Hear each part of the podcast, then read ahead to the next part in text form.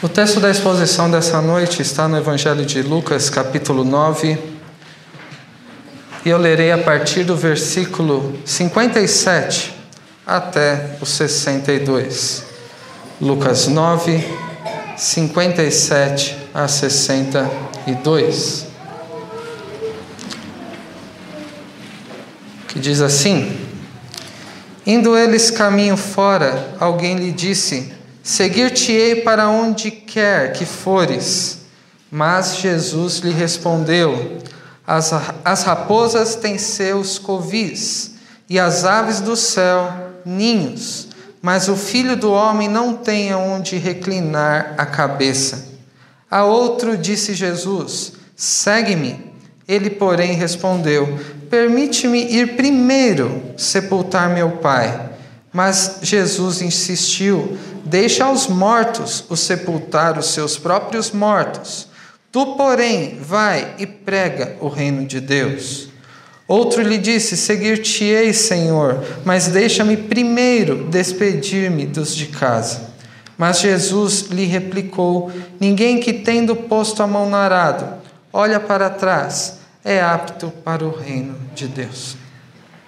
Bondoso Deus e Pai Celestial, nós diante de Ti estamos e diante da Tua palavra rogamos que o Senhor nos instrua, que o Senhor fale conosco através do Teu Santo Espírito, que o Senhor nos faça ver com clareza o que devemos observar, que o Senhor nos faça ouvir de um modo intenso aquilo que o Senhor quer que ouçamos. E que o Senhor prepare os nossos corações para que o teu evangelho o transforme a cada dia e nos transforme cada vez mais segundo o teu querer, a imagem do teu filho. Que o Senhor seja gracioso para conosco neste momento de exposição da tua palavra e que todos estejamos atentos, porque é o Senhor quem fala, e que atentos, ouvindo o que o Senhor tem a nos dizer, estejamos cada vez mais dispostos por vivermos de um modo digno e segundo a tua vontade, como verdadeiros discípulos do Senhor. É o que nós rogamos no nome santo do nosso Senhor e Salvador e Mestre, Jesus Cristo. Amém. Meus irmãos, o Evangelho de Lucas, ele trata, nas palavras do próprio evangelista, sobre aquilo que o Senhor Jesus começou a fazer e a ensinar. Durante aquele período em que o Senhor Jesus veio a este mundo, encarnou, cresceu em sabedoria e graça diante de Deus e diante dos homens, iniciou o seu ministério e depois ele começou a fazer a sua obra, a ensinar muitas coisas, a anunciar o evangelho que o reino de Deus estava próximo, que estava chegando através da sua vinda. Se você está familiarizado com os evangelhos, se lembrará que antes dessa passagem o Senhor Jesus operou milagres, ele expulsou demônios, curou pessoas e ele, no seu ensino, na doutrina que ele pregava a respeito é, do que do Antigo Testamento se referia a ele e também a respeito da sua chegada e do que ela significava, muitos ficavam maravilhados com a sua doutrina. O texto paralelo a este que lemos, talvez na sua Bíblia tenha essa indicação no subtítulo. O texto paralelo está em Mateus 8. Isso é logo depois é, dele ter proferido aquelas palavras é, no Sermão do Monte. E depois que ele termina de ensinar todas aquelas coisas, as, a multidão ficava maravilhada, estava maravilhada com a doutrina, porque ele pregava como quem tinha autoridade nas palavras de Mateus, e não como os escribas, que até pareciam ter algum conteúdo, mas na maneira de ensinar, na autoridade, não era a mesma. Jesus era alguém diferente, isso era nítido aos olhos deles. Jesus, ele estava neste momento do evangelho, isso é importantíssimo, estava a caminho de Jerusalém. Olha o versículo 51 do capítulo 9. E aconteceu que ao se completarem os dias em que devia ele ser assunto ao céu, manifestou no semblante a intrépida resolução de ir para Jerusalém. e enviou aqueles que deveriam preparar o seu caminho. Inclusive nessa sua resolução, na sua decisão de ir até Jerusalém, foi o motivo pelo qual muitos, como os samaritanos, o rejeitaram. É, é, por causa da, é, da inimizade que eles tinham, isso remete a, a muitos séculos antes deste período aqui. Então, neste período, guarde isso, o Senhor Jesus estava a caminho de Jerusalém. E em Jerusalém, ele sofreria todas aquelas coisas que nós já lemos, inclusive, no decorrer é, da liturgia, sobre o, é, o fato de que ele deveria morrer, ressuscitar e, e todas as outras coisas que ele fez quando chegou naquela cidade em Jerusalém para entregar a si mesmo como sacrifício pelos pecados do seu povo. Então, a caminho de Jerusalém, o Senhor Jesus, ele estava a cada dia mais rodeado de pessoas. Como mencionei no, no Sermão do Monte, quem o ouviu ficou maravilhado. E a cada passo que ele dava, pessoas se aproximavam, uns desejavam que o Senhor curasse enfermos e até é, em situações em que pessoas haviam morrido e é, perguntavam coisas para Jesus, uns para procurarem compreender melhor a doutrina e outros para tentar pegá-lo é, em algum erro, aqueles que não gostavam dele. Muitos se aproximavam de Jesus com o intuito de segui-lo. Jesus não tinha apenas doze discípulos, tinha aquele grupo seleto dos apóstolos e que estavam num círculo mais próximo que a ele. Mas muitos outros o seguiam. Nós vemos nos evangelhos, até no livro de Atos, informações sobre discípulos que o seguiam durante o seu ministério, como muitas mulheres que são nomeadas e assim por diante. Muitos queriam ser discípulos do Senhor Jesus mas nem todos compreendiam o que significava cada uma dessas coisas. Talvez eles ficassem, ficar, ficaram maravilhados com o ensino. E esse é um pregador que vale a pena ouvi-lo. E então isso cativava os ouvintes, então se aproximavam dele. Jesus alimentou multidões. Então, com esse a nossa barriga cheia está garantida. Ele faz milagres e multiplica é, pães e peixes, então é alguém que eu quero estar próximo. Curas, milagres, e muitos seriam os motivos pelos quais alguém poderia desejar se aproximar do nosso Mestre. Alguns, talvez até nos dias de hoje, certamente, melhor dizendo, entendem que ser um discípulo do Senhor Jesus, ser chamado cristão, crente, significa talvez ter todos os problemas resolvidos da sua vida. Não sei se você conhece alguém que tem essa expectativa. Alguém que, se eu for um crente, se eu for na igreja, me tornar membro lá da congregação do Parque Seleta, todos os meus problemas serão resolvidos? Ou alguém que se aproxima de nós e depois de algumas dificuldades se frustra e se afasta. Isso pode acontecer. Talvez alguns tenham a expectativa de receberem bênçãos materiais. É o que muitos chamam de prosperidade, bênçãos financeiras, uma posição, um estilo de vida é, favorável no mundo em que nós vivemos. Talvez alguns esperem uma, a segurança de que nada de mal acontecerá novamente na nossa vida. Então, ser, ser um discípulo do Senhor Jesus seria quase como um amuleto, alguma coisa para dar sorte, para que nada de mal me aconteça, algo que me proteja. Alguns veem Cristo como sendo acessível quando eu precisar. Se eu precisar, é só recorrer a Ele e Ele há de me atender dentro da minha necessidade. Então, para estes, o Senhor Jesus seria um acessório. Aquilo que não é indispensável, algo que alguém que não é necessário, mas que quando eu preciso dá até para ostentar com ele, porque ele tem algo a oferecer. Talvez alguns tenham ressalvas quanto ao compromisso com a obra de Cristo. Aqueles que gostam de ouvir do ensino da palavra, mas não querem um comprometimento, por exemplo, com a igreja. Não querem serem batizados, não querem professar a fé, não querem crescer na graça e no conhecimento do Senhor Jesus. Estes vários tipos de reações são presentes ainda nos nossos dias e já havia, em alguma medida e de certa maneira, no contexto em que o Senhor Jesus disse essas palavras que estamos considerando. Enquanto a você e a mim, se eu pudesse ouvir cada um aqui respondendo para você, o que significa ser um discípulo de Jesus? Primeiramente, se você se considera alguém que é discípulo do Senhor Jesus. E na afirmativa, se eu pudesse ouvi-los responder o que significa ser um discípulo de Jesus, qual seria a sua resposta?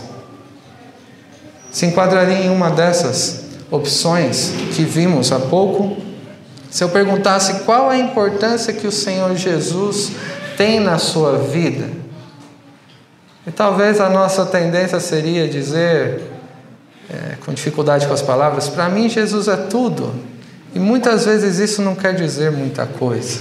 Mas qual é a importância real que o Senhor Jesus tem na sua vida? É uma pergunta que se relaciona com a anterior. O que significa ser de fato discípulo do Senhor Jesus. Como na época do nosso mestre, muitos que se aproximavam dele não tinham essa noção do que significava ser um discípulo. Então, Lucas registrou aqui, inspirado pelo Espírito Santo, sobre três pessoas que tiveram a oportunidade de verem o Senhor Jesus face a face e ouvirem palavras da sua boca audivelmente e nessa oportunidade que tiveram, eles poderiam ser discípulos do Senhor Jesus.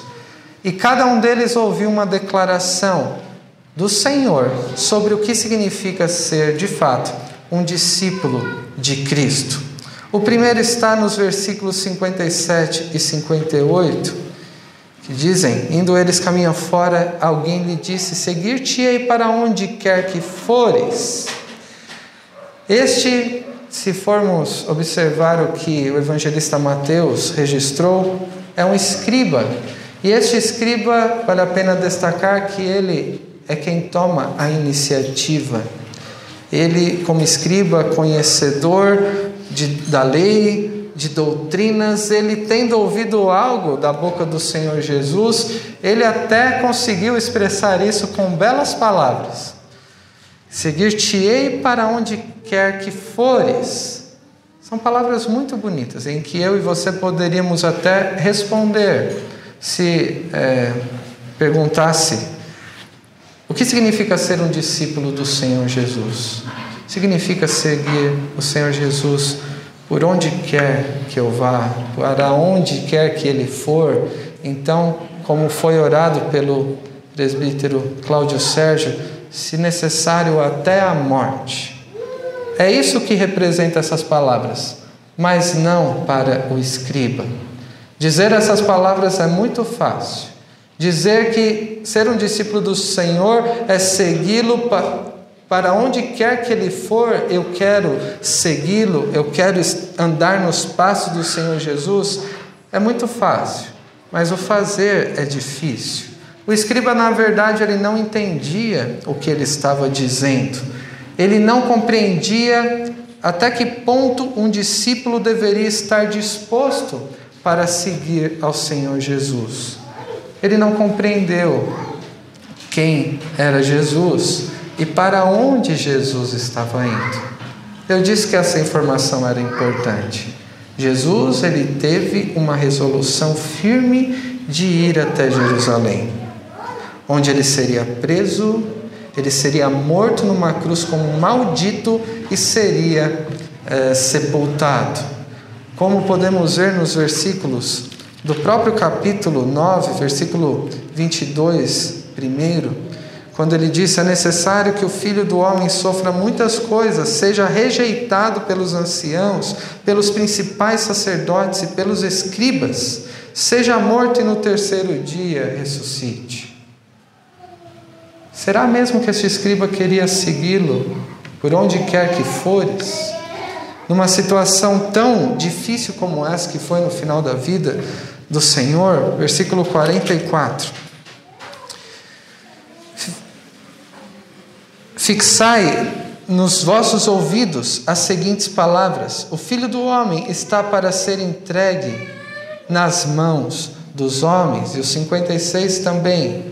Pois o filho do homem não veio para destruir as almas dos homens, mas para salvá-las. E eles seguiram para outra aldeia a caminho de Jerusalém também. O escriba ele não compreendia para onde Jesus estava indo.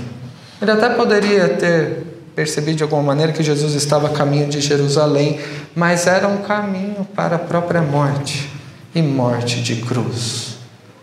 Dizer: Seguir-te-ei para onde quer que fores. Para ele eram palavras vazias. E isso nós percebemos na própria colocação do Senhor Jesus, que diz: As raposas têm seus covis e as aves do céu ninhos mas o filho do homem não tem onde reclinar a cabeça.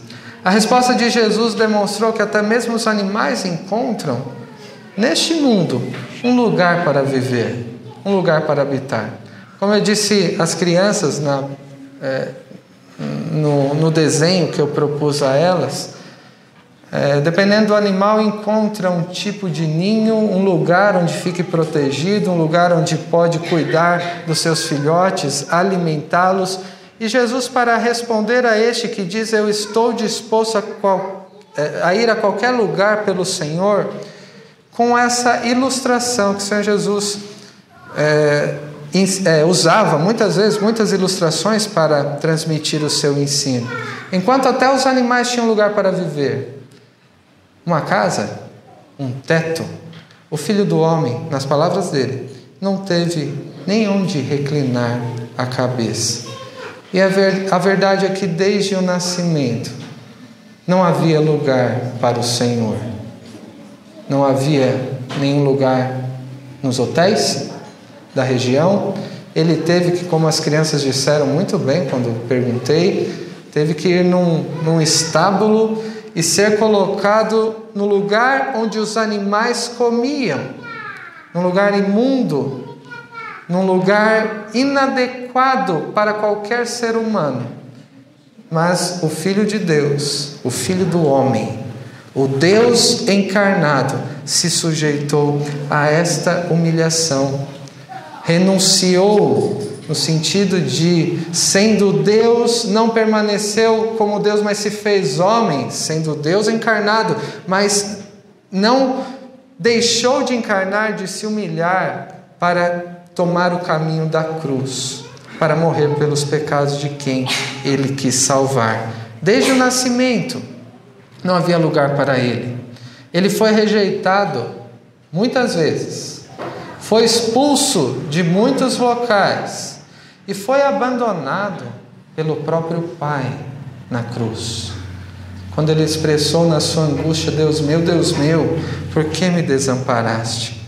E assim como nosso Mestre, nós que somos discípulos dele, e se alguém aqui que ainda não é discípulo dele, deve ter a consciência de que ser um discípulo do Senhor Jesus nem é, nem é sempre agradável, não é fácil embora seja sempre bom, desejável. Assim como nosso mestre, todo discípulo, eu e você devemos estar dispostos a vivermos neste mundo como peregrinos, como aquele que não encontra um lugar para habitação, para se encaixar neste mundo, mas vive neste mundo como quem não é daqui, aguardando de fato qual é a nossa pátria, que é a pátria celestial. O verdadeiro discípulo do Senhor Jesus, por amor a Cristo, deve se sujeitar a ser rejeitado, perseguido e até mesmo abandonado, a criar inimizades por amor a Cristo. Isso significa que o discípulo cristão deve renunciar a si mesmo, como lemos, tomar a sua cruz a cada dia e seguir ao nosso Mestre. Isso significa que neste mundo nós passaremos por aflições, mas devemos ter bom ânimo, porque o Senhor Jesus venceu o mundo. Isso quer dizer que não devemos esperar uma vida confortável, mas muitas vezes seremos expostos ao desconforto por amor a Cristo. As situações que nos causam dificuldades. Em outras palavras, ser um discípulo do Senhor Jesus é um caminho da cruz, de tomar a nossa cruz dia a dia para seguir o nosso Mestre, que estava indo em direção a Jerusalém, onde ele sofreria a morte e morte de cruz. De cruz. Como eu disse, nem sempre é fácil e agradável. Mas todo aquele que é um verdadeiro discípulo do Senhor Jesus, que sofre neste mundo e renuncia a si mesmo, a sua própria vontade e também é, ao, a expectativa de outros, de agradá-los, por amor a Cristo, poderá afirmar que, mesmo que haja dificuldades pelo caminho, é bom, é extremamente gratificante seguir ao nosso Senhor e Salvador Jesus Cristo. Mas esse não foi o único candidato a discípulo que o Senhor Jesus se deparou e que Lucas registrou. Os versículos 59 e 60 dizem: A outro disse Jesus: Segue-me. Ele, porém, respondeu: Permite-me ir primeiro sepultar o meu pai. Esse segundo, diferente do primeiro, ele não se voluntariou para seguir a Jesus, mas ele foi chamado por Jesus. Você, segue-me. Ele fez um pedido estranho como resposta. E qual foi?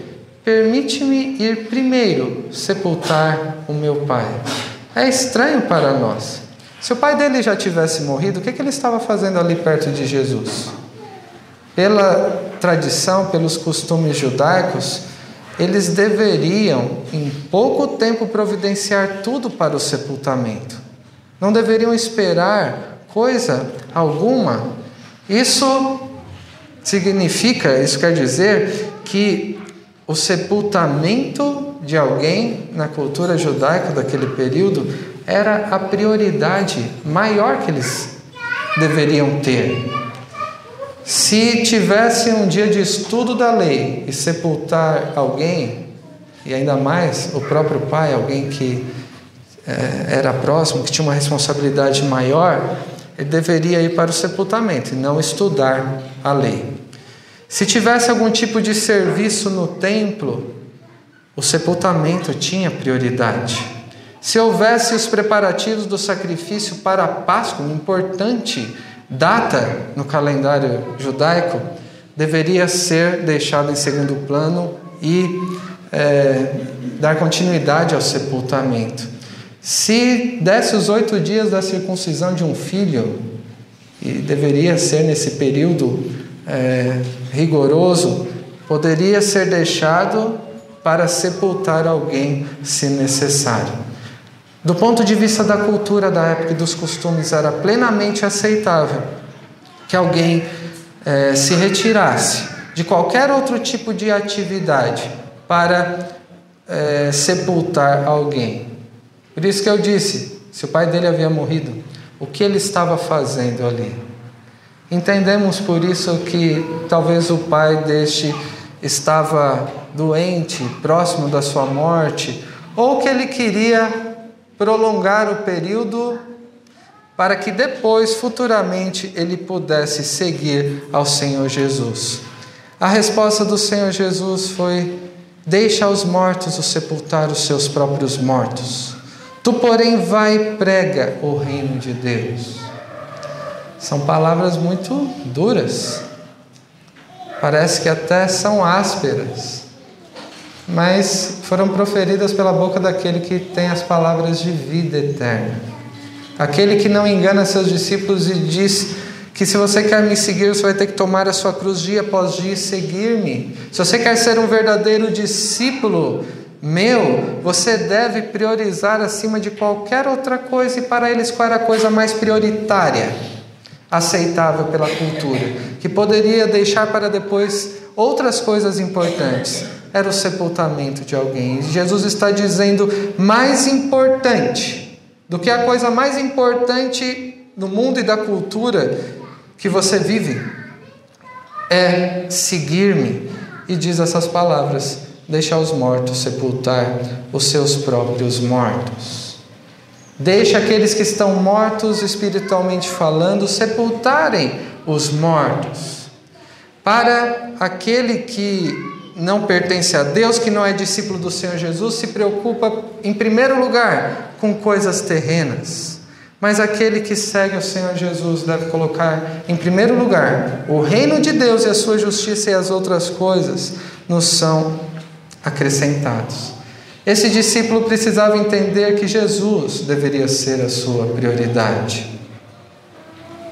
Pode ser funeral, pode ser casamentos ou os preparativos deles, aniversários, visitas que chegam ou quando nós vamos, pode ser estudos da faculdade, pode ser o nosso próprio trabalho, seja o que for, no nosso mundo, no nosso contexto, em que não seja prioridade nenhuma dessas coisas, dessas atividades cotidianas, nem mesmo os deveres familiares, como este discípulo estava demonstrando, esse candidato a discípulo. Nada deve ter prioridade sobre Cristo e sobre a obra, a missão que ele tem para nós. Que Jesus disse: você deve me seguir e ir e pregar o reino de Deus. Como saber o que temos priorizado? É uma pergunta que nos parece um tanto quanto subjetiva, difícil de, de explicar. Há aqueles que querem procurar colocar um ranking das coisas que nos são mais importantes. Então, falam em família, trabalho, igreja e tentam colocar isso numa ordem específica. E o Senhor Jesus está dizendo que a prioridade máxima qual é? Ele mesmo. E o que ele requer de nós. E as outras coisas nos serão acrescentadas. Temos obrigações familiares. Temos nossas responsabilidades no nosso dia a dia que o próprio Deus coloca diante de nós e que nos concede como bênçãos. Mas há uma tendência muito grande em valorizarmos mais as bênçãos que Deus nos dá as oportunidades que Ele nos dá, do que o, o doador de toda a dádiva. O que você tem mais priorizado na sua vida? Você pode dizer que tem dado prioridade a Deus e a missão que Deus tem nos concedido como seus filhos, como aqueles que devem falar a respeito da salvação do Evangelho, sobre aqueles que devem zelar pelas suas famílias, como Deus requer de nós. E não entenda mal o que o Senhor Jesus está dizendo aqui. Não é segue-me e abandona a família, abandona estudos e. Ele não está dizendo isso, ele está falando questão de prioridade. Priorize ao Senhor e obedeça ao seu Senhor em cada atividade que você realiza no seu dia a dia. A palavra que o segundo discípulo diz: Permite-me ir primeiro sepultar o meu pai. Já demonstra qual era a prioridade. E muitas vezes, na maneira como nós dizemos as coisas, nós demonstramos qual tem sido a nossa prioridade. Mas uma outra maneira de percebermos ao que temos dado maior prioridade é com aquilo que dedicamos mais o nosso tempo. Como eu e você temos usado o nosso tempo? Podemos dizer que demonstra a prioridade que damos ao nosso Senhor? Ou temos dado a prioridade a nós mesmos e a outras coisas e deixado, assim como esse discípulo é, desejava fazer, em segundo plano? O terceiro discípulo, nós vemos nos versículos 61 e 62, que diz: Seguir-te-ei, Senhor, mas deixa-me primeiro despedir-me dos de casa. Eu fico imaginando esse ouvindo o segundo e ficando sabendo do primeiro. Eu não sei o quanto tempo demorou entre um e outro, mas possivelmente este era alguém mais, aparentemente, equilibrado. Ele não quis dizer, deixa eu sepultar meu pai, eu só quero dar um abraço de despedida neles. Será que tem problema? Eu, eu despedir de alguém parece um, um pedido, uma solicitação é, é, adequada, sensata e possível nessa situação. Mas pela resposta do Senhor Jesus, que diz: Ninguém que tendo posto a mão na arado olha para trás, é apto para o reino de Deus. Nós vemos que havia alguma questão com este terceiro. Ele ficou sabendo do primeiro, possivelmente, é, ou na sua postura era muito semelhante, quando ele disse: Seguir-te-ei, Senhor. Ele não disse por onde quer que andasse, mas demonstrou uma resolução de seguir ao Senhor. Mas ao mesmo tempo, ele ficou olhando para trás. Ficou ressentido e pesaroso com o que ele poderia abandonar. É claro que se tivéssemos aqui só o que este candidato a discípulo disse, não poderíamos chegar nessa conclusão. Mas com a resposta do Senhor, podemos compreender que ele estava dividido, querendo seguir ao Senhor, mas ainda envolvido com muitas coisas. Ele estava, como dizemos muitas vezes, em cima do muro, expressando o desejo de seguir, mas apegado, preso às coisas da própria vida e não queria abrir mão de nenhuma delas. Todo o discípulo deve amar a Deus sobre todas as coisas. Ele deve ter a prioridade máxima. Eu devo estar disposto a, a, a segui-lo, até mesmo se a morte for necessária no meu caminho, como muitos irmãos nossos já sofreram por amor a Cristo e continuam sofrendo em outros lugares do nosso mundo. Mas o Senhor Jesus está ensinando aqui que não há lugar para coração dividido no verdadeiro discípulo do Senhor.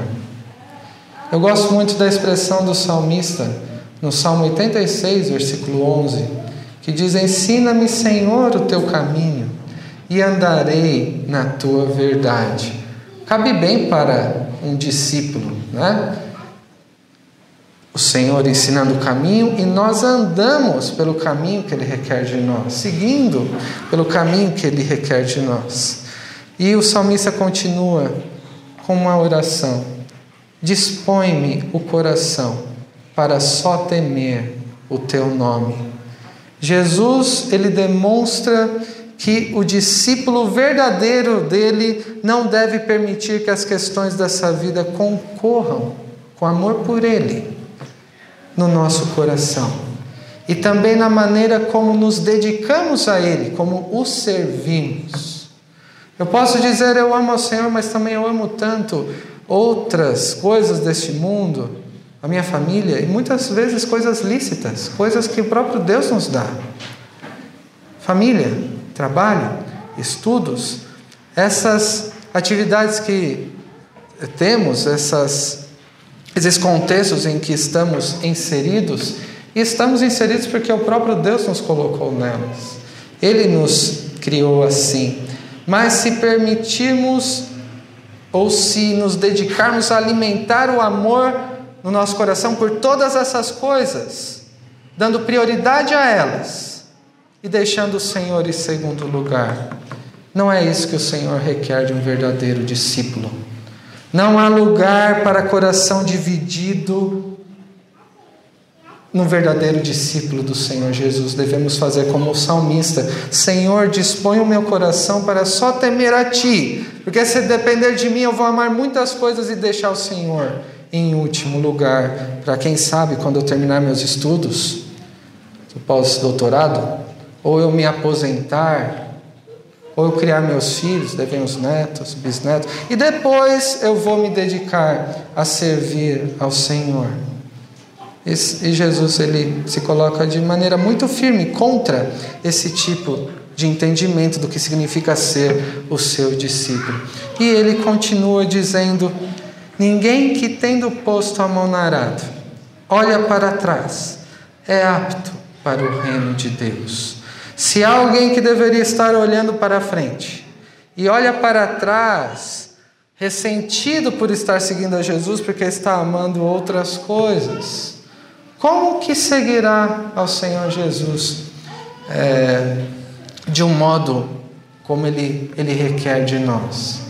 Não estamos acostumados com essa figura de arar a terra é, aqui no nosso contexto. Mas lembrem de algum filme que vocês já viram, com, é, ou alguém que já contou a história, de alguém arando a terra, segurando, talvez sendo puxado por algum, algum animal. Nem vou arriscar entrar muito em detalhes aqui, senão não vai ser bom. E quando alguém está varando a terra, deveria empurrar, se esforçar, perseverar, estimular os bichos lá do jeito que, que, que fosse possível, para que todo o caminho fosse feito de maneira com que os, os sugos onde seriam colocados as sementes estivessem bem preparados e alinhados. Agora pense em alguém que está arando a terra, anda um pouquinho, olha para trás, continua e para. Como ficaria essa terra? Esburacada, não frutífera. É impossível, enquanto se ara a terra, deixar de olhar para frente, para o local onde se deseja chegar e não parar, caminhar perseverantemente até chegar lá com muito esforço. Se chegar alguém perto, deixa para depois, mas segue, prioriza aquela atividade, e essa é a ilustração que o Senhor Jesus está dizendo aqui. Quem era a terra olha firmemente para a frente, para a linha de chegada. E na vida cristã, que exige muito esforço, perseverança, eu e você devemos trabalhar até que cheguemos na conclusão do nosso trabalho. Nós temos também é, o texto bíblico que nos diz que devemos olhar firmemente para o autor e consumador da nossa fé, que está no final do nosso trabalho. E olhando firmemente para Ele, o nosso caminho aqui será de acordo com a soberana vontade dele. Para concluir, eu quero considerar algumas questões aqui para que levemos para casa, meditando e compartilhando com aqueles próximos a nós. Nós não sabemos como os três discípulos aqui, ou candidatos a discípulos, reagiram às palavras do Senhor. Não sabemos nem o nome deles. O máximo que entendemos é que o primeiro era um escriba, o que não ajuda tanto assim. Por que, que não estão registradas essas coisas, a reação que eles tiveram e o nome deles, por exemplo? Porque isso não era o mais importante a nos ser ensinado aqui. O fato é que podemos ter certeza que a maneira como os três reagiram às palavras do Senhor Jesus foi determinante para se constatar se eles eram verdadeiramente discípulos do Senhor ou não. Mais importante ao observarmos esse texto aqui é como eu e você reagimos a essas palavras. O que significa ser um discípulo do Senhor Jesus? Qual é a expectativa que você tem? Você está disposto a viver neste mundo como um peregrino, não se apegando demais às coisas daqui, porque sabe que este não é o destino final, estamos aqui de passagem? Você está disposto a ser rejeitado por amor a Cristo, perseguido por viver de um modo piedoso, abandonado por aqueles amigos ou parentes pelo fato de você ser crente?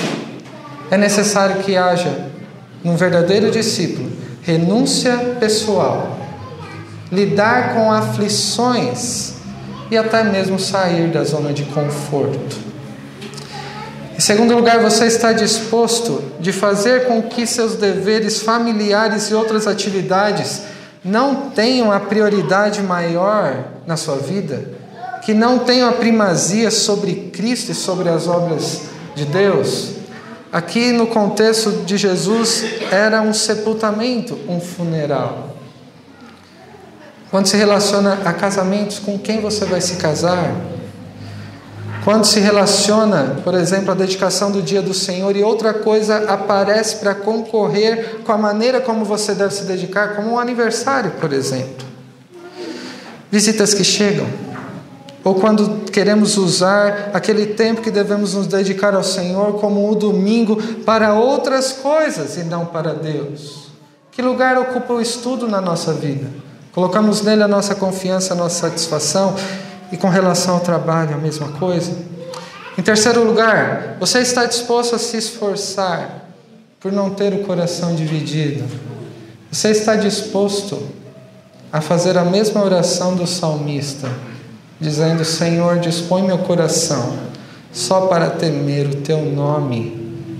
Enquanto você olha firmemente para o Autor e Consumador da fé.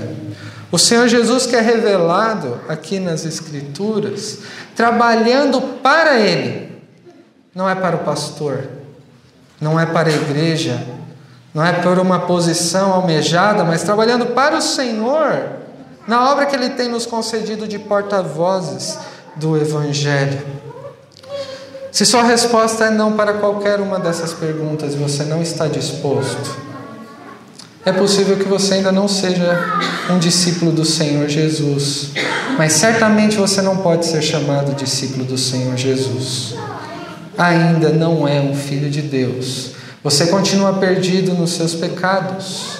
Ou, sendo um filho de Deus, precisa se arrepender desses pecados e passar a priorizar ao Senhor.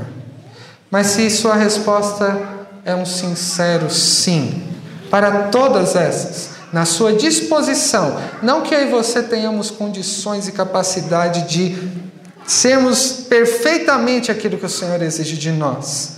Mas se você sinceramente deseja estar disposto a ser um verdadeiro discípulo do Senhor Jesus, tomando dia a dia a sua cruz e seguindo, você deve se lembrar aquilo que o Senhor diz em Lucas 18, um pouco mais à frente quando ele diz em verdade, vos digo que ninguém há que tenha deixado casa, ou mulher, ou irmãos, ou pais, ou filhos, que tenha dado prioridade ao Senhor Jesus e ao reino de Deus, que não receba no presente muitas vezes mais e no mundo por vir a vida eterna. Por mais que seja um caminho estreito, difícil, vale a pena. Podemos criar situações difíceis com os de fora, mas nós temos uma família da fé que deve nos ajudar a seguir ao nosso Mestre, marchando conjuntamente até o nosso lar celestial. Semelhantemente ao nosso Mestre, devemos olhar firmemente para o caminho que devemos e desejamos trilhar. Devemos caminhar decididos, resolutos, assim como o Senhor com a intrépida resolução de ir até Jerusalém, o amando de todo o coração e dando prioridade a Ele. A pergunta: o que significa ser um discípulo de Jesus? Pode ser acompanhada da pergunta: onde você quer chegar? O Senhor Jesus quis ir para Jerusalém, para passar por uma morte, morte de cruz para salvar a mim e a você. E onde você quer chegar? É na Nova Jerusalém? Isso só é possível pelos méritos de Cristo e pelo caminho da cruz que Ele propõe a mim e para você, perseverando firmemente até o nosso destino final, quando encontraremos aquele que é o autor e consumador da nossa fé o nosso Senhor Jesus. Que Deus nos abençoe e nos dê sabedoria para respondermos essas questões com veracidade. Se somos ou desejamos ser discípulos verdadeiros do Senhor. Amém.